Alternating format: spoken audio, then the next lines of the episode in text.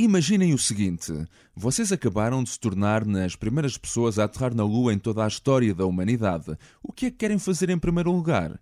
Certamente dormir não é uma das coisas em que pensaram logo, pois não?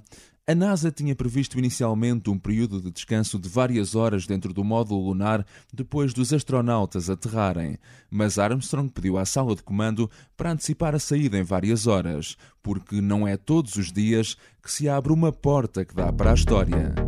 Ignition sequence starts. Six. We choose to go to the moon in this decade and do the other things, not because they are easy, but because they are hard. Liftoff. We have a liftoff. Apollo 11, this is Houston. You are confirmed to go for orbit. Magnificent ride. And we've had loss of signal as Apollo 11 goes behind the moon. Give us a reading on the 1202 program alarm. Here, go for landing, over. Tranquility Base here. The Eagle has landed. That's one small step for man, for one priceless moment in the whole history of man. All the people on this earth are truly one. Magnificent sight out here. Magnificent desolation. Magnífica desolação. Episódio 7 Um segredo nunca revelado.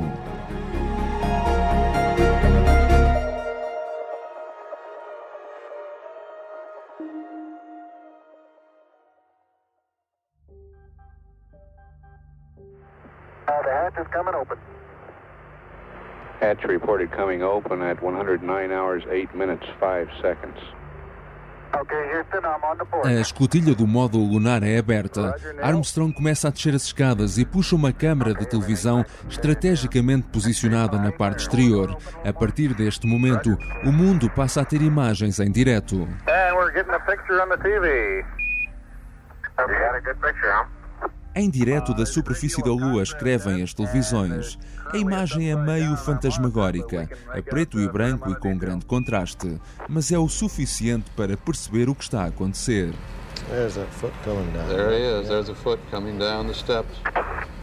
Anos mais tarde, o jornalista da CBS, Walter Cronkite, recordaria a tensão vivida naquele momento.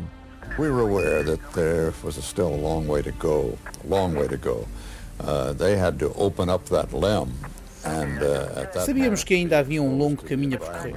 Agora eles teriam de abrir o módulo lunar e ficar expostos ao ambiente da Lua. Eles iriam testar os fatos pela primeira vez naquele ambiente. E era impossível testar isso na Terra. Não podíamos criar aquele estado de gravidade na Terra.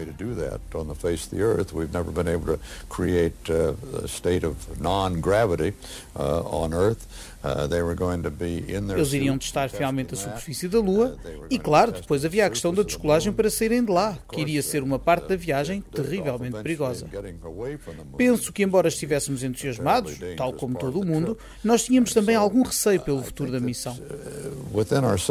Uh, Wally and I couldn't help being excited about that moment, as the whole world was, we were still harboring a little bit of fear for the future of the mission. O primeiro passo é, na verdade, um passo tímido. Armstrong vai com a bota ao chão e volta a subir ao primeiro degrau das escadas. É o mais prudente, garante o astronauta para Houston. That collapsed too far, but uh, it's adequate to get back up. Lembrem-se que estamos num sítio que nunca nenhum ser humano pisou na vida, e uma das coisas que não se sabia ao certo era como é que é a superfície da Lua. Chegou a haver quem temesse que o pó lunar seria tanto que pudesse formar uma camada espessa à superfície. É verdade que o módulo tinha aterrado em segurança, mas um dos receios que está na cabeça de Armstrong é o de enterrar-se numa espécie de areias movediças de pó lunar quando desce as escadas. Meses mais tarde, durante uma turnê no Vietnã para visitar tropas norte-americanas, Neil responderia assim a uma pergunta de um dos soldados. Well, we were very worried about uh... Estávamos preocupados com os primeiros passos na Lua, porque alguns peritos tinham previsto, pouco tempo antes da nossa partida, que nos iríamos afundar na superfície. Não poderíamos puxar o peso de novo para cima, iríamos afundar-nos no pó. Claro que ficámos muito contentes em descobrir que eles estavam errados.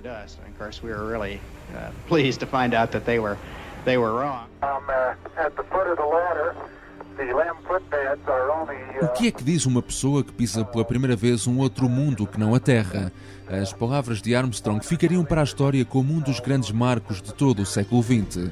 Mas, curiosamente, ele desvaloriza-as e garante mesmo que só decidiu totalmente o que iria dizer depois de assegurar que conseguia mesmo aterrar.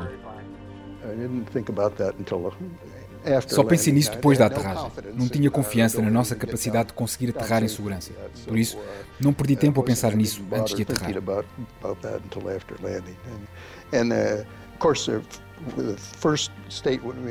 Claro, a primeira declaração que fizemos quando chegámos foi base da tranquilidade. A Eagle aterrou. Esse foi o momento emblemático de alcançar o objetivo presidencial, no qual tínhamos vindo a trabalhar durante uma década. Do nosso ponto de vista, essa era uma comunicação muito importante.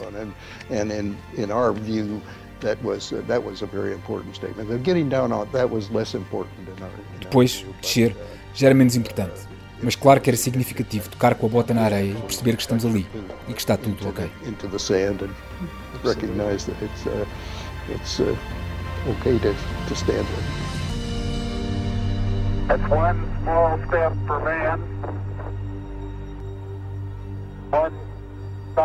For mankind. I remember very vividly Lembro-me nitidamente de ver, a preto e branco, a figura meio fantasmagórica de Neil Armstrong a descer as escadas e a pôr o pé na lua e dizer: um pequeno passo para o homem, um salto gigantesco para a humanidade. Palavras perfeitas. O Neil esteve perfeito. Perfect words. Neil did it perfectly. Oh, thank you, television, for letting us watch this one. Isn't this something? Mais de 500 milhões de pessoas assistiram a este momento em direto pela televisão em todo o mundo, naquela que era a maior audiência televisiva de sempre. John Logsdon, o fundador do Space Policy Institute de Washington, que no dia da partida tinha visto os astronautas a passar mesmo à sua frente a caminho do foguetão, recorda como esteve quase, quase a perder o grande momento televisivo do século. No dia da aterragem, tinha que ser logo nesse dia. A luz foi abaixo no nosso apartamento. Tivemos de ir a correr para a casa de uns amigos e assistir aos primeiros passos na Lua numa pequena televisão a preto e branco.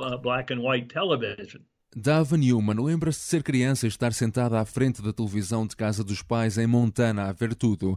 Ela não o poderia imaginar naquela altura, mas umas décadas depois aquela miúda chegaria a número 2 da NASA e hoje é professora do programa Apollo do MIT, Instituto de Tecnologia de Massachusetts. Dava conta-nos que aquele foi o momento que a inspirou. Uh, Lembro-me muito bem, eu tinha 5 anos e sabia que era um acontecimento gigantesco teve um grande impacto não apenas na minha infância.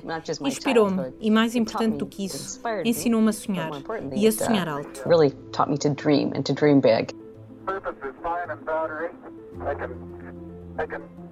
Em Portugal já é madrugada quando Armstrong se torna na primeira pessoa a pisar a superfície lunar. Eu nasci já muitos anos depois, na época dos vai-vens espaciais, e não pude viver essa emoção. Por isso decidi fazer o que fazemos quando somos miúdos e estamos a descobrir o mundo e as suas histórias. Perguntei à minha mãe, Amélia, como é que viveu o acontecimento na altura. Mãe, o que é que tu te lembras da ida do homem à lua? Eu sentia assim, estava muito curiosa de ver como é que era a chegada e lembra-me de, de, de, poisar uh, a nave. É como se fosse hoje, exatamente. Eu lembro-me uh, como se estivesse neste momento a ver e ao mesmo tempo até me sentia um bocadinho nervosa, assim, será que por bem? Eles. Por, por eles, eles, por eles. Eu sentia-me nervosa por eles. O homem ir à lua, assim, uma coisa fora parecia uma coisa do outro mundo, quase, para muita gente, na cabeça de certas pessoas. Era uma coisa do outro mundo, o homem ir à Lua, como é que é possível, não é? Sim. Foi uma grande emoção, não é? Foi uma emoção muito grande. No, no dia a seguir, as pessoas só que viram falavam muito nisso e as que não viram tinham muita pena de não ter visto, mas foram dorminhocos, não acompanharam. Back up and partially close that. Pouco mais de 20 minutos depois de Armstrong é a vez de Buzz Aldrin sair da Eagle e Buzz arranca a primeira gargalhada ao lunar a Neil. É preciso ter cuidado para não trancar a porta por dentro.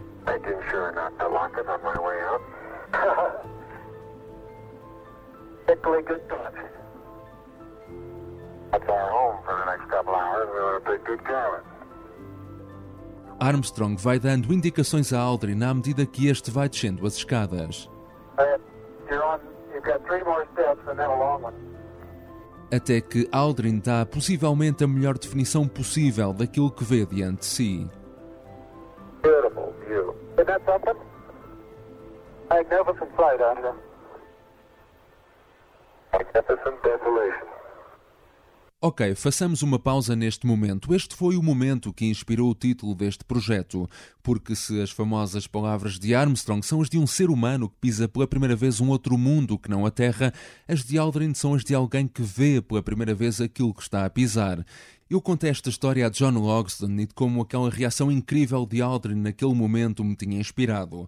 Logsdon, que aos 85 anos mantém intacto o seu sentido de humor, contou-me por sua vez um pormenor curioso que aconteceu apenas segundos antes. Bem, sabe que a primeira coisa que o Buzz fez foi urinar. Primeiro uh, aliviou-se, depois então pôs o pé no chão e disse: Magnífica desolação. Oh, é uma história conhecida se procurarem. Não é segredo nenhum. Foi quando estava ao fundo das escadas.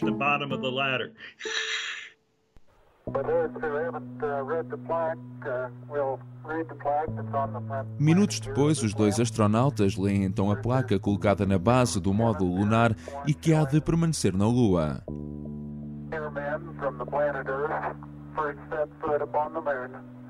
July 1969, Became in peace for all mankind. Armstrong posiciona a câmara de televisão a cerca de 12 metros do módulo para o mundo poder ver os movimentos dos dois astronautas. Começam a montar várias experiências científicas, entre elas uma experiência solar e um sismógrafo. De uma das pernas da Eagle, retiram uma bandeira dos Estados Unidos que deixarão simbolicamente hasteada na Lua. Yes, indeed. They've got the flag up now, and you can see the stars and stripes on the lunar Beautiful, just beautiful. Enquanto tudo isto se passa, Michael Collins está completamente sozinho em órbita. Naquelas horas, Collins foi o homem mais solitário do universo, sempre que perdia as comunicações quando orbitava o lado obscuro. Quem estava na Terra a ver pela televisão viu melhor o acontecimento na sua sala de jantar do que Michael Collins, que estava ali tão perto. Mas ele não parece ter se importado nada com isso, como ainda este ano disse à BBC, já com quase 90 anos de idade. No human being has ever been more isolated than you were. so what?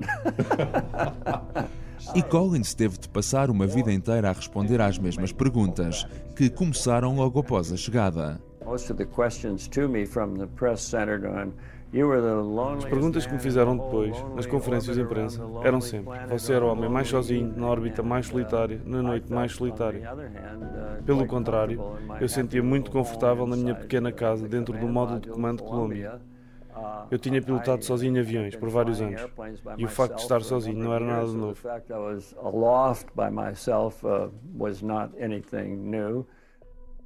Neil and Buzz Cá embaixo, os dois astronautas recebem um telefonema de longa distância. Richard Nixon, o homem que tinha sido derrotado por John F. Kennedy nas eleições de 1960, foi, ironicamente, o presidente que acabou por ter a glória de ver um americano na Lua durante o seu mandato.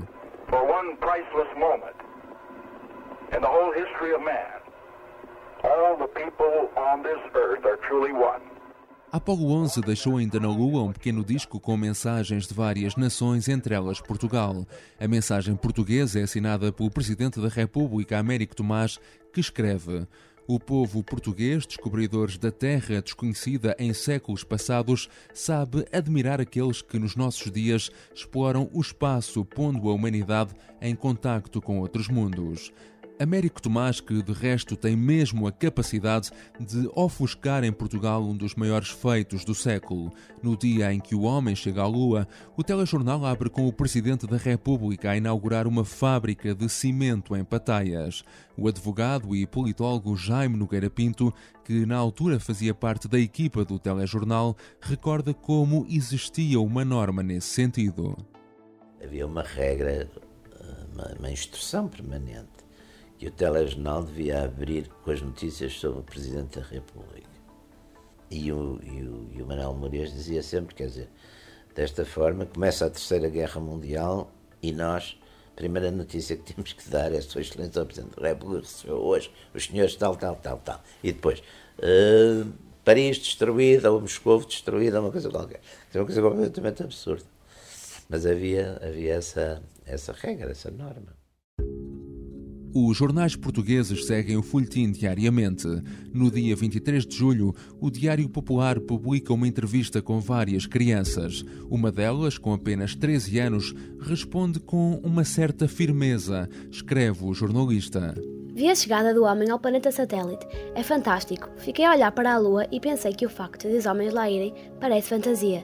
Todo o programa da Apollo 11 me entusiasmou. 50 anos depois conseguimos descobri-la. Maria Teresa Bentes ainda vive em Lisboa, tem hoje 63 anos e é médica.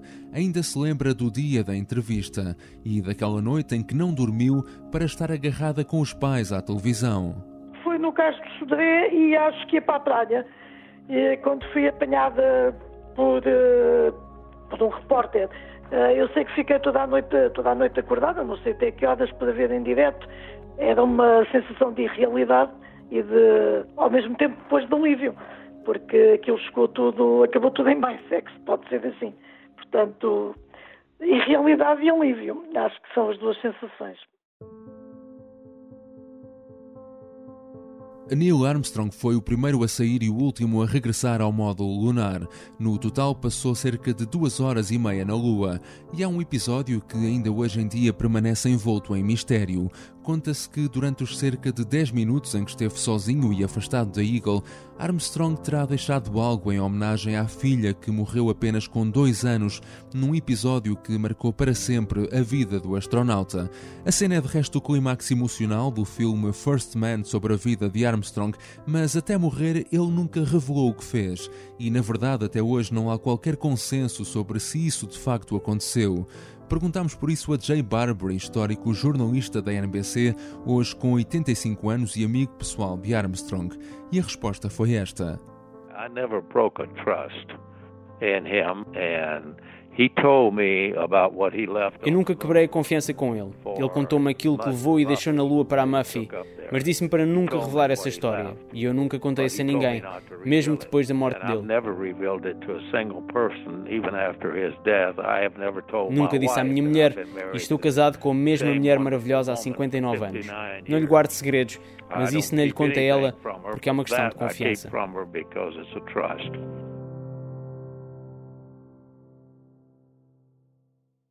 Armstrong e Aldrin dormem quase sete horas dentro do módulo lunar antes daquele que é considerado um dos momentos mais críticos de toda a missão. Vão ter de disparar o motor do módulo para ascender de novo em órbita e se juntarem a Michael Collins. A manobra é de risco elevadíssimo, mas ao menos a pista não está congestionada, nota Buzz Aldrin. Roger, understand. We're number one on the runway. Roger.